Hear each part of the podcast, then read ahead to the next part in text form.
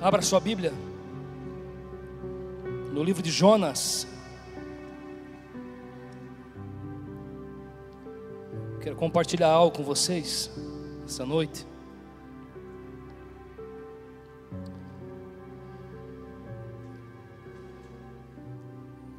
Jonas capítulo 1.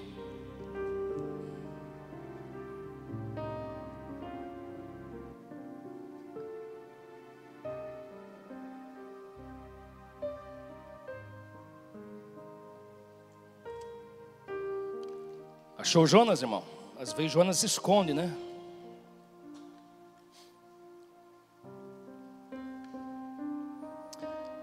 Jonas, capítulo 1.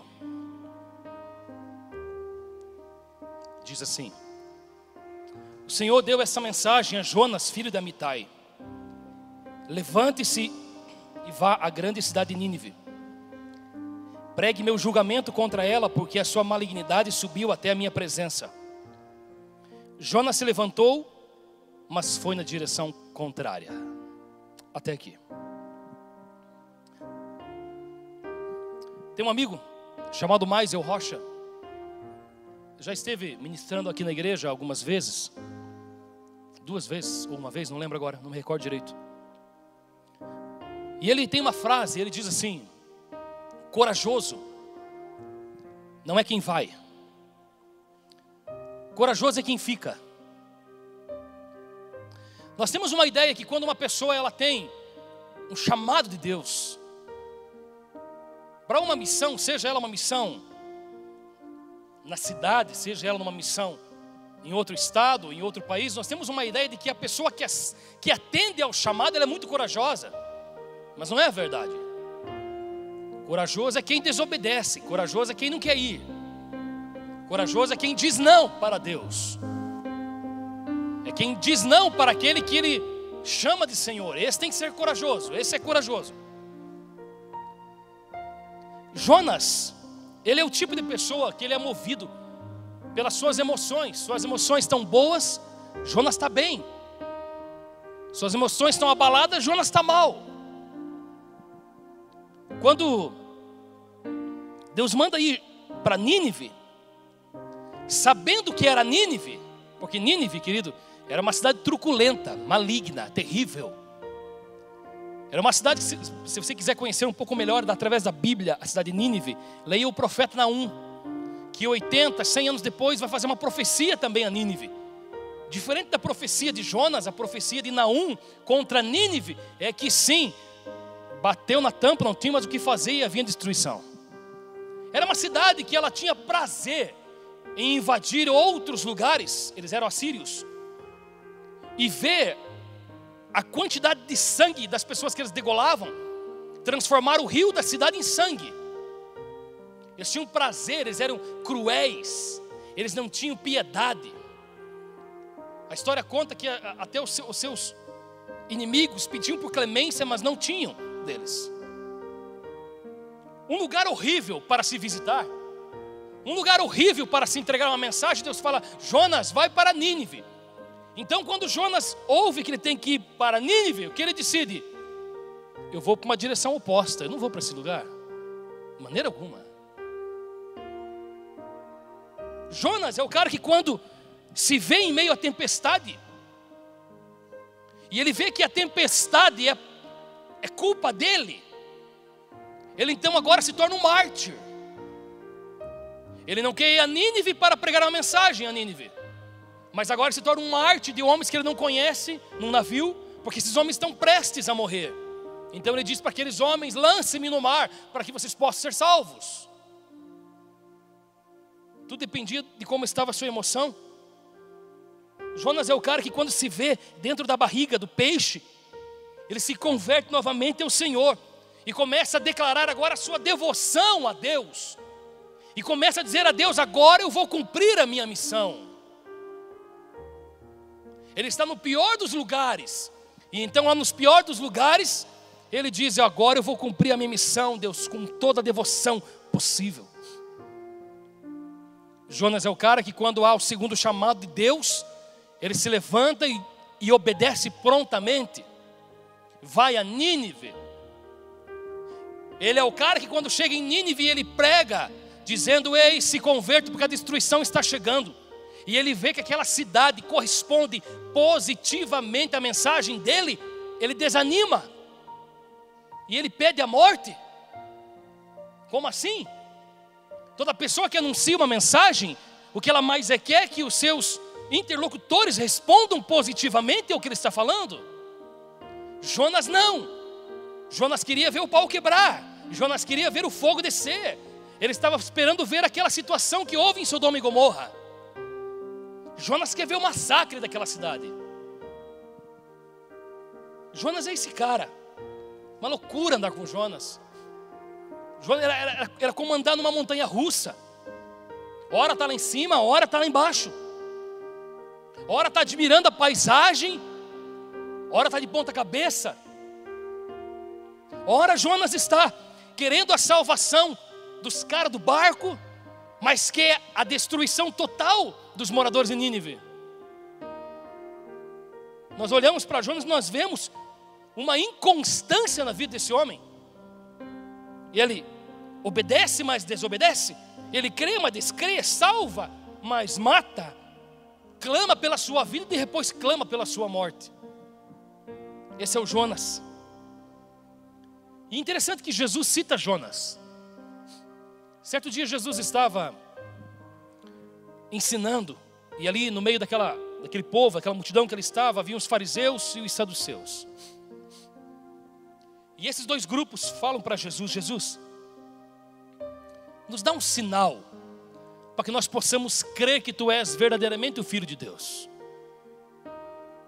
Mas sabe o que é interessante, Everton? Jesus tinha acabado de fazer a segunda multiplicação de pães e peixes. A primeira foi para 5 mil homens, fora mulheres e crianças. A segunda foi para 4 mil homens, fora mulheres e crianças. Já que Jesus tinha acabado de fazer. Eles tinham visto aquilo. E eles se achegam e dizem para Jesus: Mostra-nos um sinal, para que nós possamos crer que tu és o Filho de Deus. Aí Jesus fala: Como assim? Vocês são aquelas pessoas que respondem às perguntas, às dúvidas que as pessoas têm a respeito da Bíblia. Eram teólogos, entendidos da Torá, do Velho Testamento.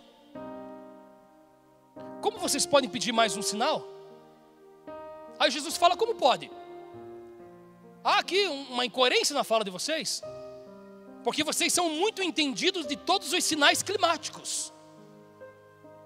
Por quê? Se vocês olham para o céu e vê que o céu está dessa maneira, vocês já sabem: opa, amanhã vai fazer sol. Vocês olham outro dia, no final da tarde, observam: opa, amanhã vai chover. Climatologistas de primeira. Mas vocês que deveriam compreender os sinais de Deus não compreendem. Vocês que ensinam outras pessoas não conseguem ter noção. E pedem mais um sinal. Aí Jesus fala: Não haverá mais sinal para vocês, a não ser o sinal do profeta Jonas. O que será que Jesus estava falando? É concordado entre os teólogos, querido, de que o que Jesus estava falando era que, assim como Jonas passou três dias e três noites no ventre do peixe, foi ao lugar mais baixo, lá no céu, na sepultura, um homem praticamente morto, e ele ressurge com vida. Assim, também aconteceria com ele, três dias e três noites no céu, no, no ponto mais baixo da terra, mas então ele também ressurgiria. Sim, essa é a primeira ideia que nós temos, mas eu me pergunto: será que Jesus não queria ensinar alguma coisa a mais a esses homens? E eu acredito que sim. Abra comigo lá em Mateus capítulo 16.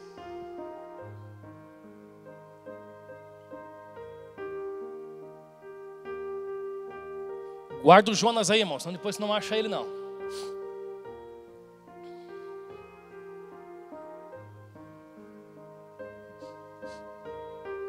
Mateus 16 diz assim: ó,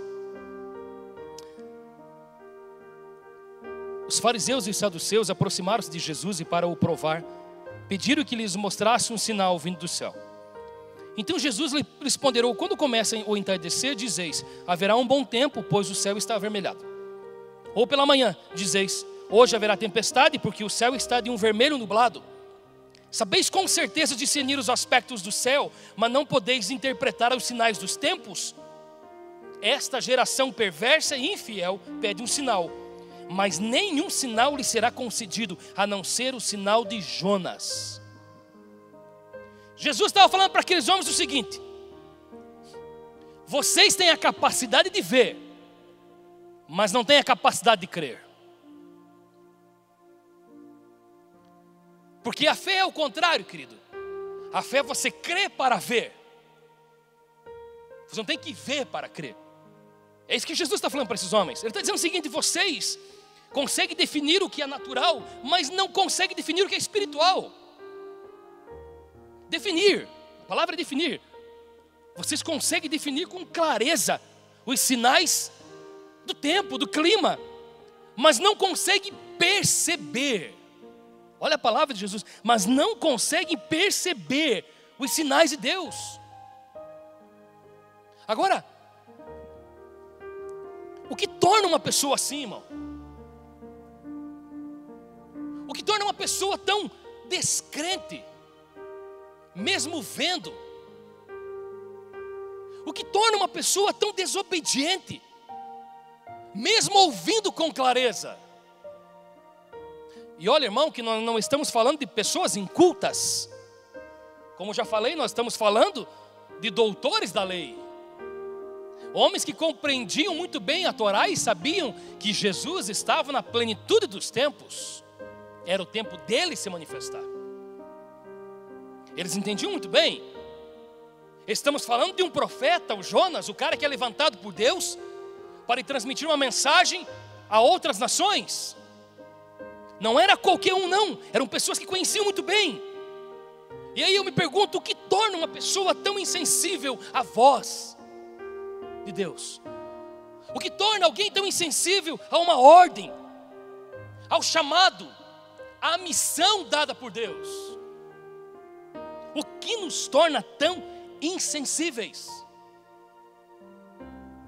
A ponto de decidir, como esses homens, não obedecer a ponto de decidir não dar crédito. E eu queria encontrar algumas respostas com vocês nessa noite.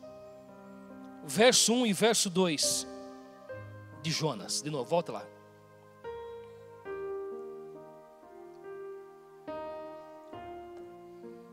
Senhor deu essa mensagem a Jonas, filho da Mitai. Levante-se e vá à grande cidade de Nínive pregue o meu julgamento contra ela, porque a sua malignidade subiu até a minha presença. Deus dá uma ordem a Jonas. Duas palavras são as mais importantes aqui. Primeiro, levante-se. Segundo, pregue. Levante-se, nós falamos aqui esses tempos atrás, alguns dias atrás, segunda-feira retrasada sobre aquela passagem onde Jesus cura o paralítico, que é descido até a frente dele, numa maca. E quando Jesus se aproxima, e quando aquele homem é colocado à frente de Jesus, Jesus para o que estava fazendo, que era ensinando a turma que ele estava, e Jesus vai dar uma palavra àquele homem, e ele diz àquele homem: Perdoados estão os teus pecados. E eu falava à igreja aqui, por que, é, por que é que Jesus não começou dizendo: Toma sua cama, levanta e anda?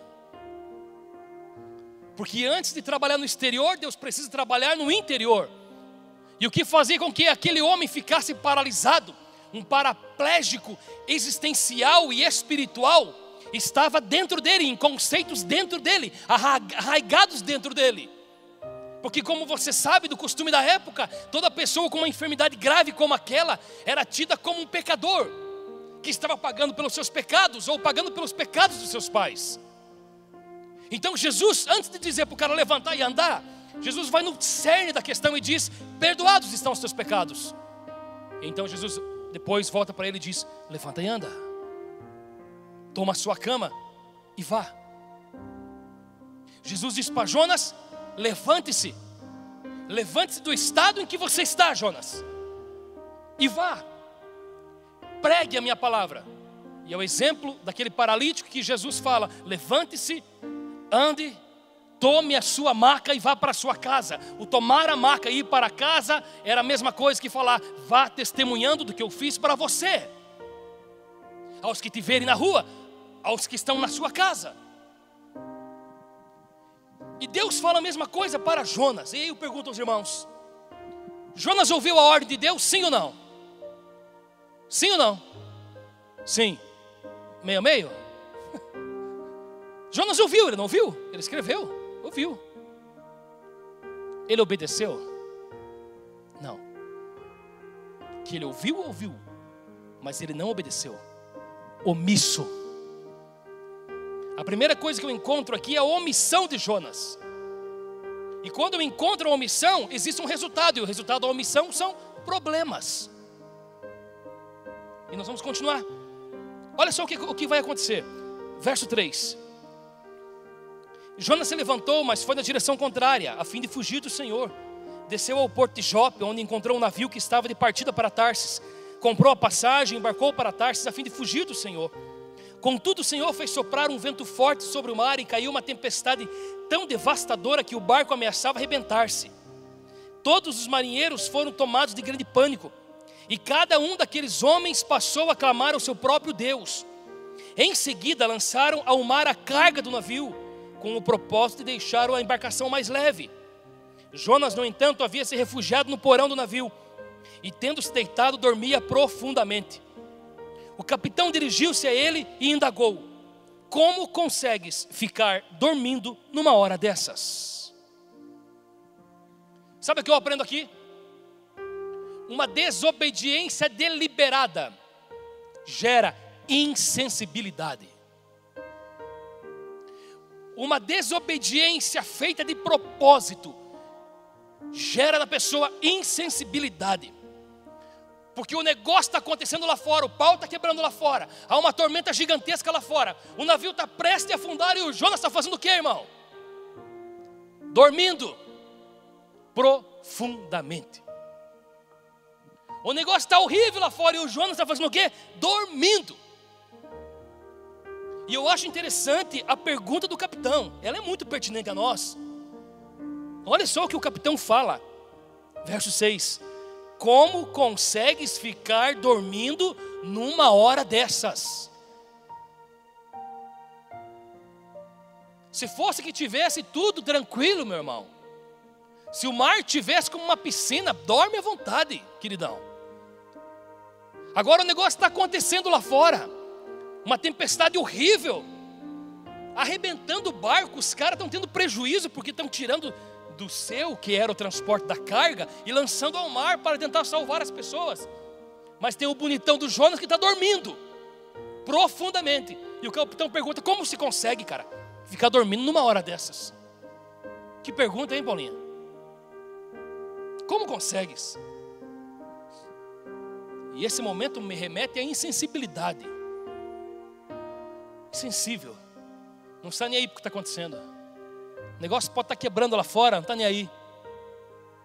O que importa é a minha vida, o que importa é o meu descanso, o que importa é o meu sono, o que importa é cultivar a minha beleza.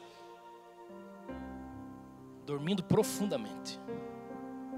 Agora olha a parte B do, do, do verso 6.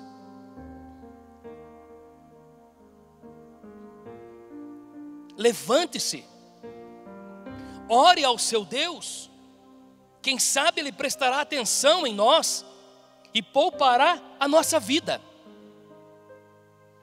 O Jonas está tão aquém ao que está acontecendo que alguém tem que chegar e pedir para o Jonas: Ei, Jonas, dá para orar, cara? Todos nós aqui no navio estamos orando aos nossos deuses. Dá para orar ao seu Deus, Jonas? O que você acha, irmão? Jonas orou? Não sei, o texto não diz. Que eu acredito. Com vergonha ele orou? Por vergonha? A questão é: Deus respondeu? Sim ou não? Não. Deus não respondeu. Porque a tempestade continuou violenta. Apesar do Jonas ter sido despertado, apesar do Jonas ter sido cutucado a orar, a fazer alguma coisa, a situação não mudou. Sabe o que eu aprendo? A desobediência deliberada te torna inoperante.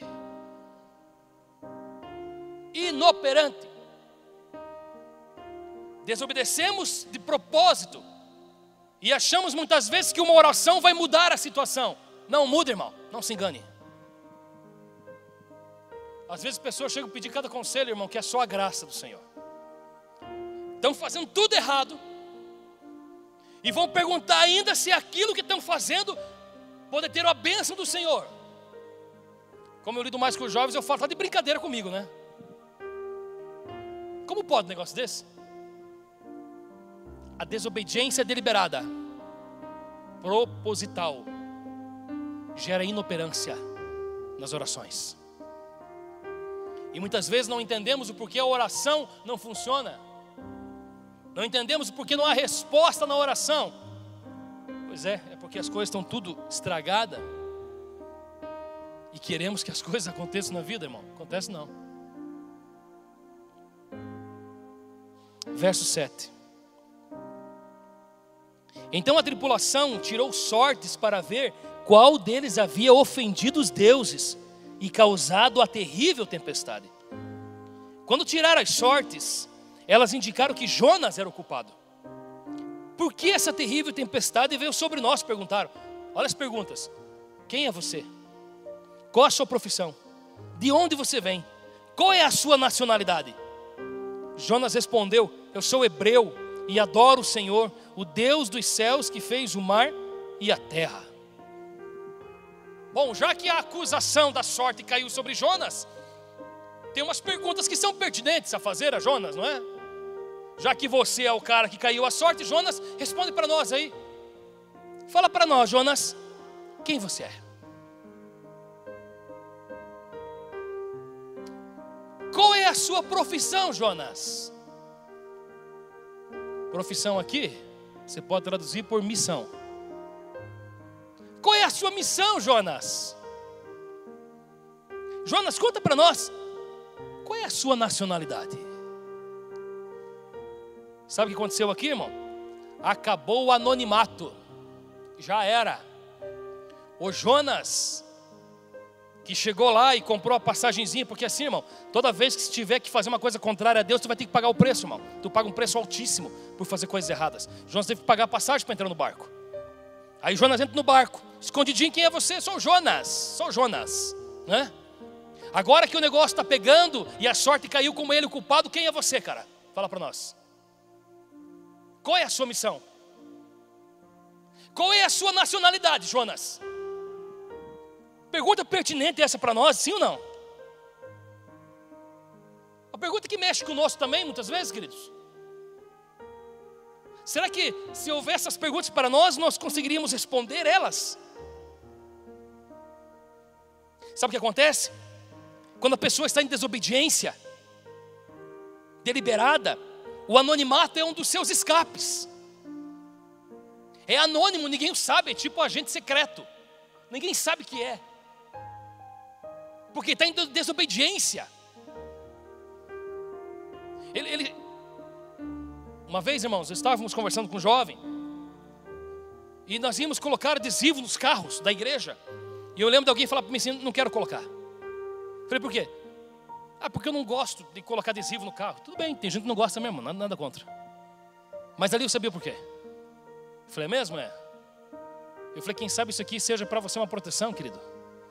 Porque você não vai poder fazer as coisas erradas que você gosta de fazer estando dentro do carro. Não colocou. Muitas vezes o anonimato é um escape. Jonas paga a passagem e faz o quê? Vai para o porão, vai se esconder, cara. Ninguém precisa saber quem eu sou, ninguém precisa saber de onde eu venho, ninguém precisa saber qual é a minha missão. Fica tudo quietinho. Infelizmente, irmãos, há muitos anônimos nos dias de hoje que não sabem quem são, não sabem de onde vieram, simplesmente porque não entenderam qual é a sua missão não entendem. Não entendem que é uma missão sobre a vida que Deus deu sobre a vida de cada um de nós. E porque a pessoa não entende o quão importante é a missão. Porque não entendemos o quão séria é a missão que Deus nos dá. Deliberadamente escolhemos o anonimato. E ficamos, não, não, eu gosto de ficar escondidinho, pastor, não gosto de aparecer. Não, o meu chamado, pastor, é, é ir no culto de domingo só. Que isso, irmão? É só porque não entendemos do valor da missão que Deus confiou a nós. Por isso existem, infelizmente, tantos anônimos. Agora, acompanhe comigo o verso 13. Que chega uma hora, meu irmão, que tem que enfrentar o problema, não tem o que fazer. Verso 13 diz assim: Contudo, os homens ainda se esforçavam ao máximo para remar de volta à terra, todavia sem sucesso, e o mar ficava cada vez mais tempestuoso. Olha, os caras estão tentando salvar o Jonas, estão tentando. Quando a sorte cai em Jonas, Jonas fala: Sou eu o problema, me lance no mar. Eles, viu galera, vamos fazer um esforço a mais, vamos remar com mais força, vamos levar esse barco para a costa. Mas não adiantou, o verso 3 está falando isso se esforçavam para voltar, mas quanto mais se esforçavam, com o Jonas dentro do barco, mais o mar ficava tempestuoso. O que, que faz numa hora dessa? Tem que jogar o cara no mar. Apesar de saber quem era Jonas agora, deixou o anonimato, não é mais o Jonas, agora é o Jonas hebreu. Agora é o Jonas que tem uma missão. Se você acompanhar o texto, verso 10 vai, vai, vai dizer isso: que eles sabiam que Jonas tinha uma missão. Agora Jonas entregou quem ele é, qual é a sua missão, qual é o seu Deus. Não é qualquer um mais. Mas agora é a hora de jogar esse cara ao problema, que no momento o problema era o mar agitado. É hora de jogar o Jonas agora para quê? Para que ele enfrente o problema criou o problema, tem que resolver o problema. E eles lançam o Jonas. Muitas vezes nós ficamos com uma, com uma história, irmãos, um, um negócio esquisito. Nós. nós achamos que cristão não tem que enfrentar problema nenhum. Sabe, às vezes as pessoas acham que uma oração, ah não, a oração vai me livrar daquilo que eu fiz, irmão, entenda algo. Deus é o Deus que perdoa. Já, já, já fez isso a nós. É o Deus que nos salvou, é o Deus que nos concede uma oportunidade de logo estar com Ele nos céus, mas não é o Deus que livra das consequências, porque Ele é Pai, e Ele sabe que muitas vezes eu enfrentar o problema é o que vai me fazer crescer, e Ele sabe que ao enfrentar o problema, é o que vai me tornar mais parecido com Ele, é o que vai me levar de novo para Ele, é o que vai gerar em mim verdadeiro arrependimento.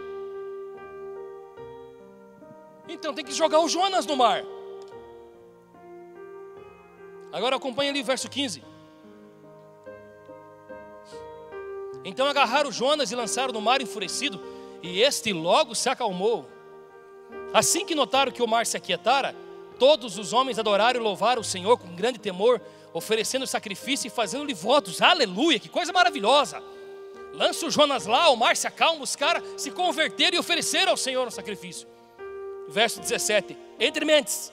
Já estava calmo o negócio, irmão. O problema estava resolvido no exterior, né? O vento tinha acalmado, o mar estava tranquilo, o Jonas está lá. Entre mentes, o Senhor fez com um grande peixe engolisse Jonas, e ele ficou dentro desse peixe durante três dias e três noites. Espera aí, por quê? Porque apesar da superfície estar resolvida, o interior de Jonas estava estragado ainda. Muitas vezes nós somos jogados do problema, irmão, para que nós sejamos realmente curados. E não entendemos o porquê muitas vezes a provação ela vem e ela vem uma maior ainda, com uma intensidade maior ainda. Por quê? Porque Deus quer mexer no mais profundo do, do ser humano. Ele quer mexer no âmago do nosso ser. O mar estava calmo, estava tudo resolvido, bastava jogar uma corda para Jonas. Ainda tem o peixe, Jonas. Tem uma lição a mais para você ainda, Jonas. E o peixe vai lá e engole Jonas. Três dias e três noites. Aí nesse tempo algo acontece com Jonas. Capítulo 2, vamos ler. Então, dentro do ventre do peixe, Jonas orou a Deus e disse: Em meu desespero eu clamo ao Senhor e me respondeu. Do ventre do Seol da morte, gritei por livramento, e tu, ó Senhor, ouviste o meu clamor. 4. Então pensei: Eu fui expulso da tua presença. Poderei contemplar o teu santo templo uma vez mais? Eis que as águas todas me cercaram até as profundezas da alma, o abismo me cercou. 6. Afundei até chegar aos fundamentos dos montes, a terra embaixo cujas trancas me aprisionaram para sempre. No entanto, tu fizeste a minha vida de volta, da volta subir de volta à sepultura, meu Senhor. Eis que quando a minha vida já ia se apagando, eu me lembrei de ti, Senhor. E a minha oração subiu à tua presença, ao teu santo templo. 9. Eu, porém, te oferecerei sacrifícios com voz de ação de graças. O que prometi, cumprirei fielmente. Eis que a salvação vem do Senhor e o Senhor deu ordem ao peixe, e esse vomitou Jonas na praia.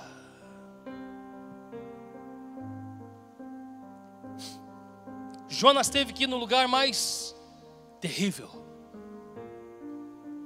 não somente físico, mas o seu espírito. Ele teve que ir no lugar mais baixo possível, para que então ele reconhecesse a sua omissão, a sua desobediência, o seu erro, o descaso com a voz de Deus. E quando ele está lá embaixo na sepultura, lá embaixo no mar, dentro do ventre daquele peixe, ele então reconhece e diz: Deus, será que terei chance novamente de contemplar a tua face? Será que vou ter chance? E então começa a gerar em Jonas um verdadeiro arrependimento.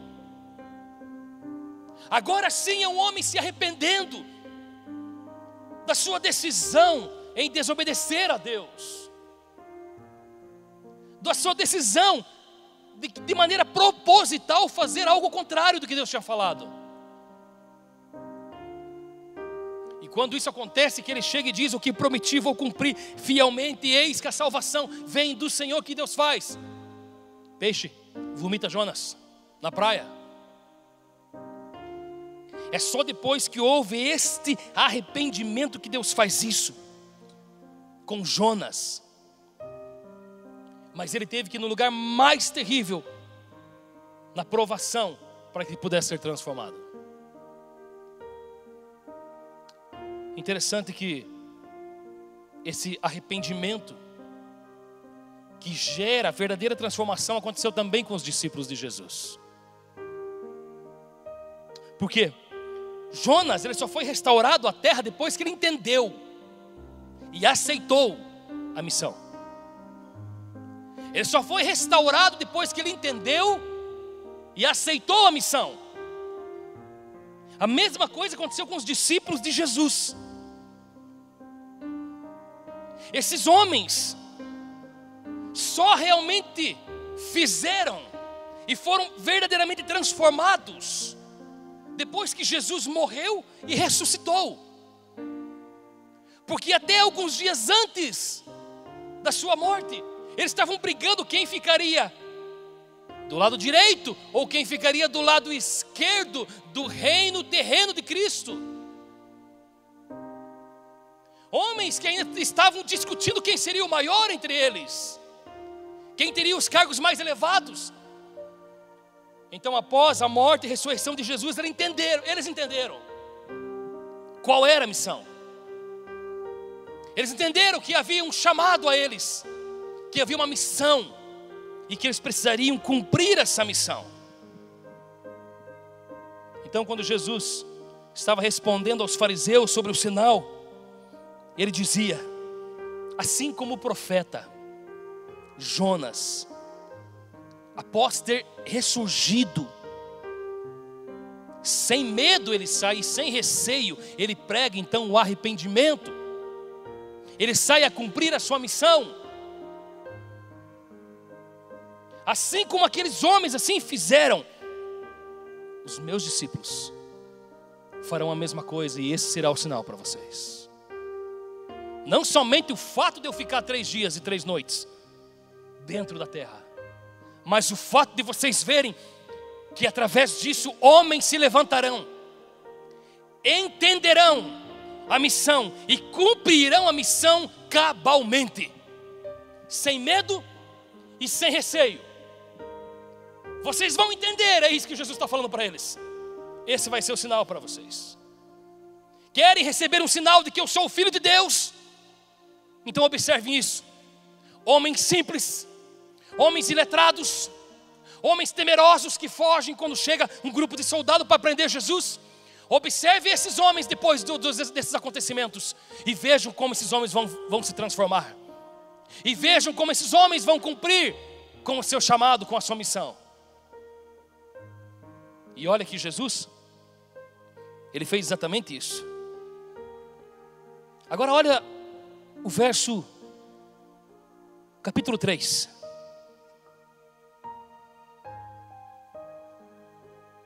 Então a palavra do Senhor veio a Jonas pela segunda vez com esta orientação: Levanta-te e vai agora mesmo à grande cidade de Nínive. E assim que lá chegar, prega contra ela a mensagem que eu mesmo haverei de te entregar. 3. Jonas, sem demora, obedeceu a palavra do Senhor e partiu. São as mesmas palavras. Levanta-te e prega. O que muda aqui é a resposta do profeta. No primeiro, ele foge. No segundo, sem demora, ele obedece à palavra do Senhor. Assim como os discípulos fizeram, assim que receberam a ordem. Vou ler para você Mateus capítulo 28, 19 e 20 diz assim: Portanto, ide e fazei discípulo de todas as nações. Há uma ordem. A ordem é ide, fazer discípulo de todas as nações, batizando-os em nome do Pai, Filho e Espírito Santo, ensinando-os a obedecer tudo quanto vos tenho ordenado. Sim, esta foi a ordem do Senhor aos discípulos. E eles foram. Apesar de que nós temos, irmãos, um costume muito ruim. O ser humano ele é complicado. Nós temos um costume de que nós precisamos esperar o pior para nos mover. Então, apesar de eles receberem a promessa do Senhor, né, que tinha dito: olha, vocês precisam de capacitação, a capacitação vai vir, o poder vai vir, o Espírito Santo vai ser enviado. Então vocês ficam em Jerusalém até que ele venha. Assim que ele vir, vocês vão pregar em Jerusalém, vocês vão pregar no estado de Jerusalém, que é a Judéia, vocês vão pregar em Samaria, que é o estado lateral, e vocês vão por todas as nações da terra. Eles foram? Não. Ficaram. Estava gostoso ficar ali em comunidade. Estava bom demais. Mas a ordem não era essa. Se a ordem fosse fiquem, aqui em Jerusalém, porque é aqui que eu quero que vocês façam o negócio acontecer. Eles deveriam ficar, mas a ordem não foi essa. A ordem era ir. Eles não foram, o que Deus faz? Deus dá um empurrãozinho, irmão. Sabe? Assim como Deus fez com Jonas. É, Jonas, não quer ir? Tá bom. Sopradinho no mar. Não quer ir, Jonas? Tá bom. O, o peixe, engole esse cabeçudo aí, eu tenho que fazer um negócio com ele. Eu preciso ainda trabalhar dentro dele. Aí Deus dá um empurrãozinho à igreja também. Atos capítulo 8, verso 1 e verso 4 vai dizer assim: depois que a, da, da, perseguição contra Estevão, o texto vai dizer: daquele dia em diante estabeleceu-se uma grande perseguição contra a igreja. Todos, exceto os apóstolos, foram dispersos pelas regiões da Judéia e Samaria. Enquanto isso, os que haviam sido dispersos pregavam a palavra por onde quer que fosse. Opa! Foram! Foram, apesar de empurrãozinho uma perseguição terrível contra a igreja. Aí eu me pergunto o seguinte, igreja: qual será o empurrãozinho que Deus tem que dar a nós ainda, igreja, nesse tempo? Qual será o empurrãozinho que Deus tem que dar a nós ainda, a cumprirmos com a nossa missão? Qual é a soprada no mar que Deus tem que dar para que nós nos movamos aquilo que Ele tem para nós? Para que nós nos movamos a cumprir com a nossa missão. A história de Jonas, ela remete a a palavra de que Jesus falou sobre não sejam odres velhos. Porque um odre velho não recebe vinho novo. Um odre velho, um couro ressequido, ele não aguenta a expansão do vinho novo. Um odre velho não aguenta a pressão que é gerada ali dentro. Então Deus fala assim: ninguém coloca vinho novo em odre velho. Colocamos vinho novo em odres novos. Para que quando a expansão acontecer, para que quando a pressão acontecer, o couro aguente. É para isso. Irmãos, deixa eu falar. Já não temos muito tempo. Não há mais tempo a perder, irmãos. Está na hora da, da igreja se levantar sair do anonimato, deixar de viver a descrença, a desobediência. Nós já sabemos qual é a nossa missão, ela não mudou. Ide por todo mundo e pregai a Cristo.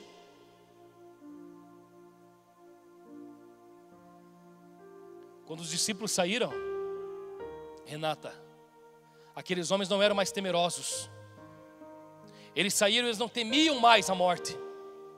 Os mesmos homens que estavam prendendo Jesus, que eles fugiram, são os mesmos homens que eles enfrentaram face a face, dizendo: vocês precisam se arrepender dos seus maus caminhos. Já não estavam mais preocupados com a sua vida, com a sua segurança, porque agora eram odres novos, porque agora tinha um vinho novo dentro deles. Nós não podemos ser descrentes, irmãos. Não podemos. Sabe, pessoas que não creem nos sinais. Irmão, só não vê quem não quer o que está acontecendo. Só quem não quer. Basta você olhar o que está acontecendo no mundo, irmão. Para você ver que nós estamos às portas. Só quem fecha os olhos, que não vê, que os sinais estão se cumprindo que tudo aquilo que foi nos informado há mais, muito mais de dois mil anos atrás, que foi nos informados através de Jesus, através dos apóstolos, está acontecendo. Não há mais tempo para sermos descrentes, não há mais tempo para sermos desobedientes ao ID. Nós não podemos ser corajosos nesse nível, irmão, de desobedecer a Deus. É muita coragem, é muita petulância. Sabemos qual é a missão, e não fazemos nada. Anônimos. Nós não podemos. Não podemos ser insensíveis. Pessoas que são incapacitadas de sentir a dor do próximo, o temor do próximo, a angústia do próximo. Não podemos. Chegar num estado de desobediência tal que nos tornamos insensíveis.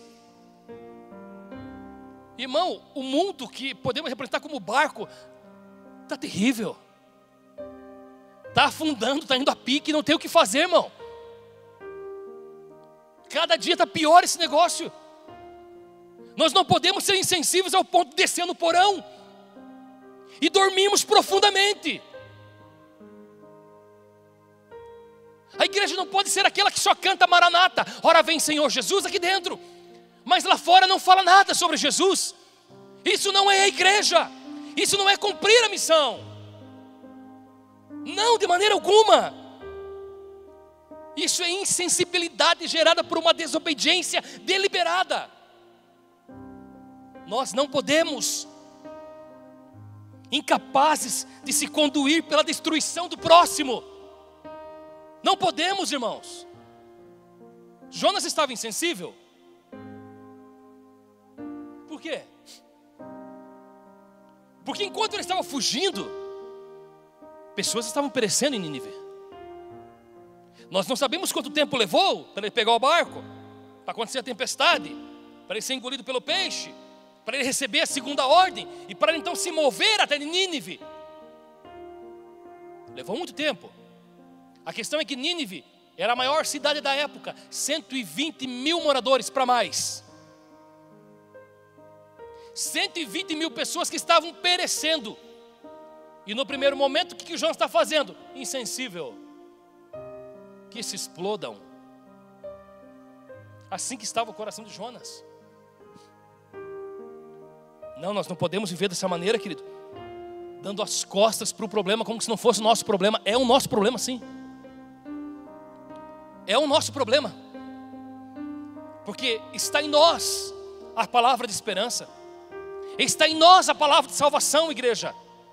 Em você está a palavra que o mundo precisa.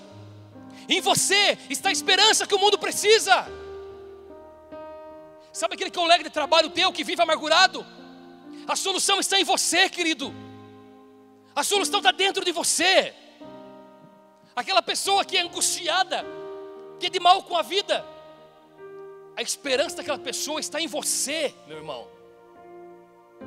Aquela pessoa que vê tudo negativa, negativamente, a esperança daquela pessoa está em você, meu irmão. Para pessoas que não conseguem enxergar um futuro mais, a esperança delas está em você, igreja do Senhor. Em nós. E mais, não há mais tempo para sermos inoperantes. Não há mais tempo.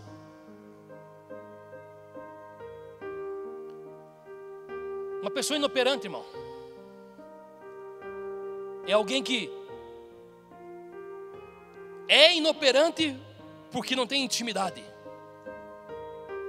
E aquele que não tem intimidade não tem autoridade. Está me entendendo? A pessoa ela não tem tempo com Deus.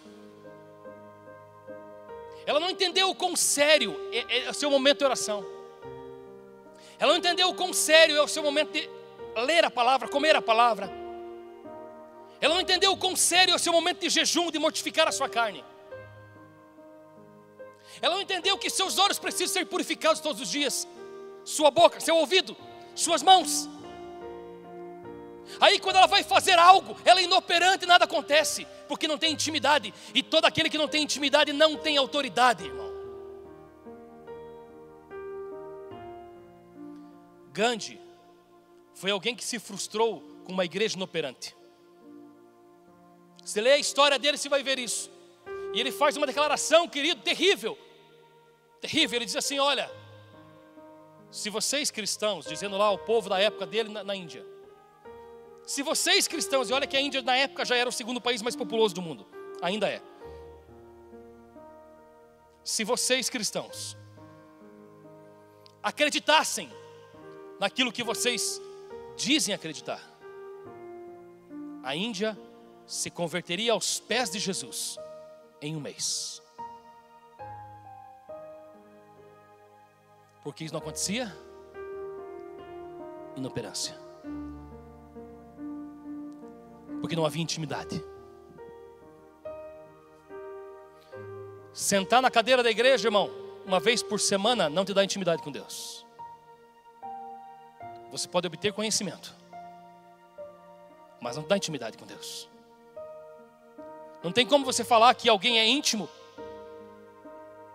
de outra pessoa se esporadicamente se procura essa outra pessoa. Não tem como dizer que você é íntimo de alguém, que você lá de vez em quando você vai atrás dela. Aí não entendemos o porquê não há autoridade naquilo que falamos.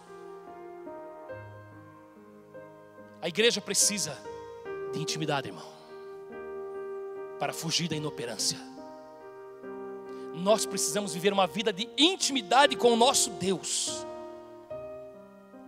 E eu digo a vocês: a mensagem de Jonas é uma mensagem atualizada, porque o mundo em que nós vivemos está um caos, um barco condenado à destruição.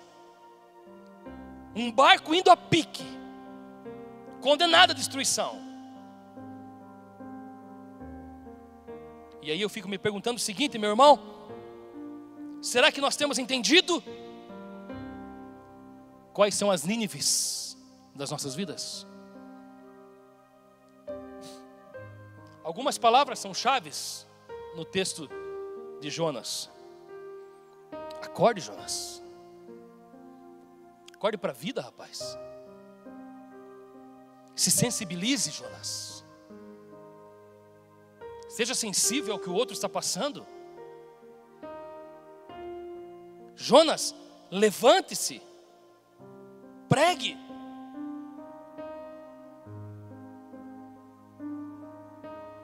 E eu encerro essa mensagem perguntando a vocês: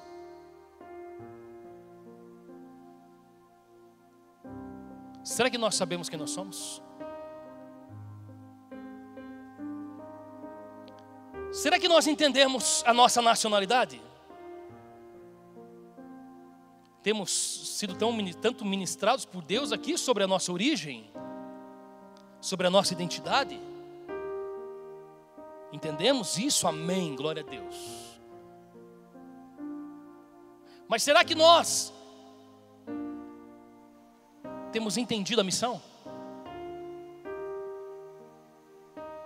Será que estamos ouvindo sobre a missão?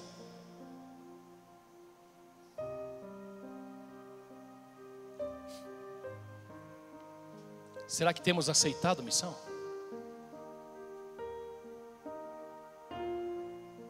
Quais são as suas Nínives, querido? Possivelmente você conhece.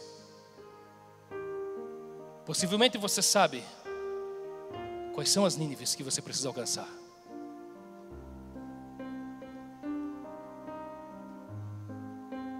Não desobedeça. Não há mais tempo para isso. A desobediência deliberada te leva à destruição, meu irmão. A desobediência deliberada te leva ao esfriamento, à descrença,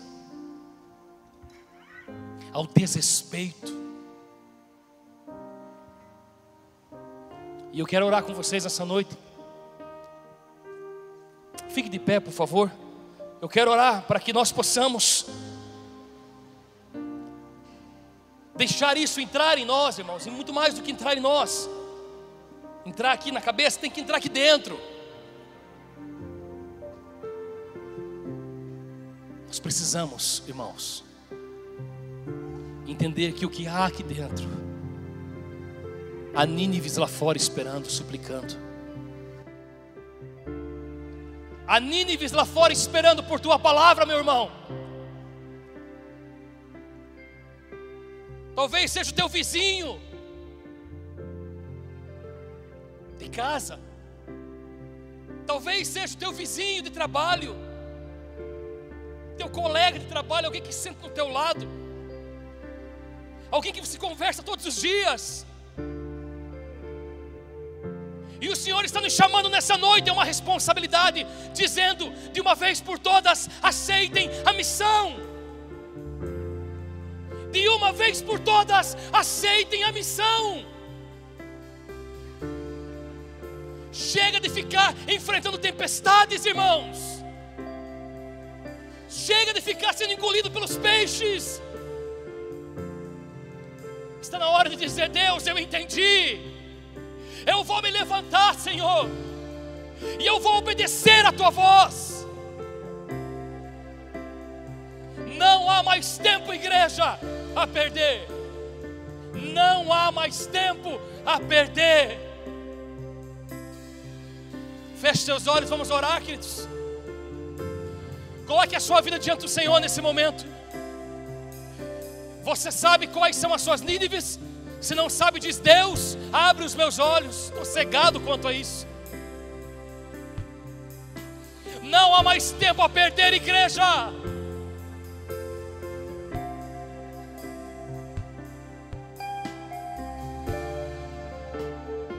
Deus, Deus, nós oramos a Ti, papai.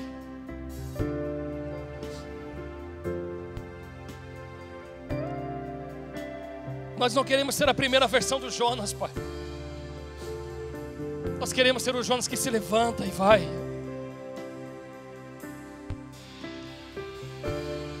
Deus, nós precisamos entender e aceitar a nossa missão. Nós precisamos parar de desobedecer o Senhor de maneira deliberada, Deus. Tem misericórdia, Deus. Misericórdia porque não estamos cumprindo com o teu ID. Tem misericórdia, Deus. Nos restaura, Pai nos restaura, Deus. Restaura o nosso ouvir, restaura o nosso falar. Como começamos esse culto falando do Salmo 123, os nossos olhos precisam estar atentos ao Senhor. Os nossos olhos precisam estar atentos o que as suas mãos estão fazendo, para onde os seus olhos estão olhando, Deus. Levanta a tua igreja, Deus, nesse tempo, com autoridade. Levanta a sua igreja, Deus, sem medo, sem reserva e sem receio, para que possamos alcançar as Nínives, e que assim como Jonas foi lá, Deus, e aquela cidade inteira se arrependeu, Deus pessoas possam se voltar ao Senhor, Pai, através da nossa mensagem. Que nós possamos encher esse lugar de vidas salvas ao Senhor, vidas rendidas ao Senhor, Pai. Que este seja o projeto da nossa igreja desse ano, Pai. Uma igreja que se move, uma igreja que anda sem receio, sem medo, Deus. Essa é a nossa oração, Senhor, que nós fazemos a Ti, Pai. Essa é a nossa oração que nós fazemos a Ti, Deus. Em nome de Jesus. Em nome de Jesus. Amém. Aleluia.